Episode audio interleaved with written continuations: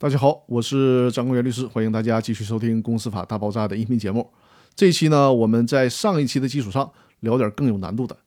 主题就是公司注销后还能发起股东代表诉讼吗？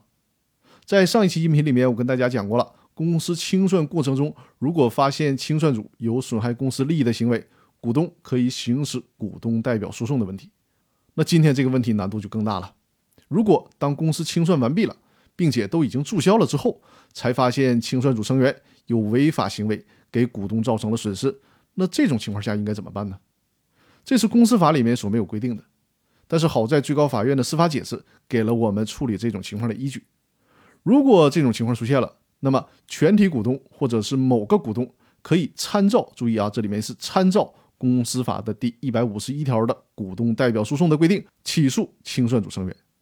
再次强调，我这里边说的是参照公司法第一百五十一条，而不是依据公司法的第一百五十一条。因为公司法第一百五十一条并没有关于公司注销之后股东能不能进行股东代表诉讼的规定。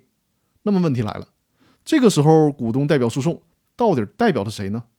如果是正常运营中的公司，股东代表诉讼毫无疑问，那代表的就是公司；而在我说的这种情况下，公司都已经注销了，不存在了。那么股东代表的是谁呢？注意，按照最高法院的解读，这个时候股东代表的就是注销前公司的全体股东了，是代表全体股东进行诉讼、进行维权。清算组成员承担赔偿责任，不是向某一个股东承担赔偿责任，而是需要向全体股东承担赔偿责任。所以说，在这种情况下，原告股东在提起该类诉讼的时候，必须把其他的所有的股东都列为第三人。那好。本周的音频分享就到这里了，接下来就是有一个五一的小长假，我们也随着长假休整一下。长假之后，我们的音频节目继续更新。那好，希望大家多多订阅我的《公司法大爆炸》音频专栏，同时呢，你也可以把我的音频节目分享给身边需要的朋友。那在这里，感谢大家一如既往的支持，各位，我们五一小长假之后再见。